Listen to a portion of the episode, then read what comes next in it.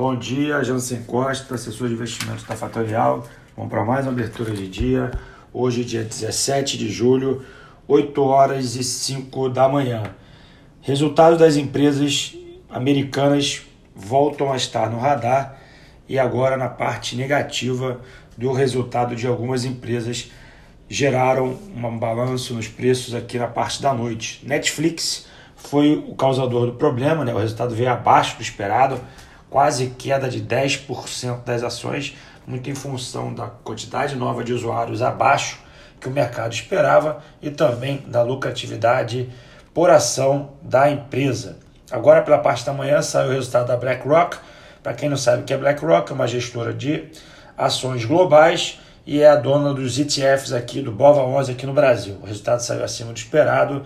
O mercado deve se animar no setor financeiro. A gente já vem comentando sobre isso desde o início da semana. Postei no final de semana passado essa troca de tecnologia para setor financeiro nos Estados Unidos e aqui não deve ser uh, diferente, tá? É, saiu dados também internacionais na, em Singapura mostrando que as exportações voltaram com tudo no país que é o provedor de tecnologia uh, na parte de exportação.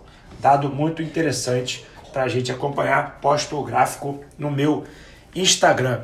Dados sobre o Covid nos Estados Unidos vieram ruins, tá? Tá aumentando os casos nos Estados Unidos, porém é, o mercado simplesmente ignora com a informação e a notícia da vacina. Ontem, ainda falando mais sobre uh, agora Brasil, o Paulo Guedes deu uma entrevista longa de quase três horas no seu grande estilo de falar bastante, prometer muita coisa.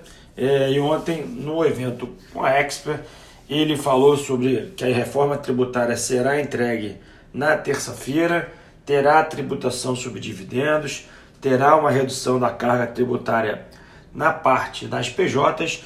Hoje de manhã teve um anúncio da Caixa Econômica dando entrada novamente na listagem da Caixa Seguridade, então deve ser uma das empresas que deverão ser privatizadas no próximo espaço de 30 a 90 dias, que foi o que ele comentou, e isso deve movimentar aqui a abertura do mercado brasileiro. Tá? Nos mercados internacionais, a agenda é fraca e fica focada na parte da manhã. Na parte da manhã, licença de casa nos Estados Unidos e índice de confiança de Michigan do consumidor. Tá? A gente tem um, um, um evento no final de semana que é a definição do pacote né, de estímulos na Europa, aquele pacote que eu já comentei de 750 bilhões de euros que a Europa pretende colocar é, isso não está certo ainda.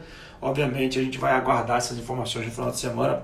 Pretendo falar já no áudio de domingo sobre isso. Tá? É, o que, que aconteceu e agora no mercados pela manhã? O S&P está positivo em 0,39, o VIX voltou para casa dos 27, quase 28, o dólar vai perdendo força, a Europa praticamente no 0 a 0 com, essa, com esse compasso de espera desse evento no final de semana. E o EWZ, Bolsa Brasileira cotada em dólar, opera com 0,32 de alta. O petróleo opera em queda, ligeira queda. Tá bom? Eu vou ficando por aqui.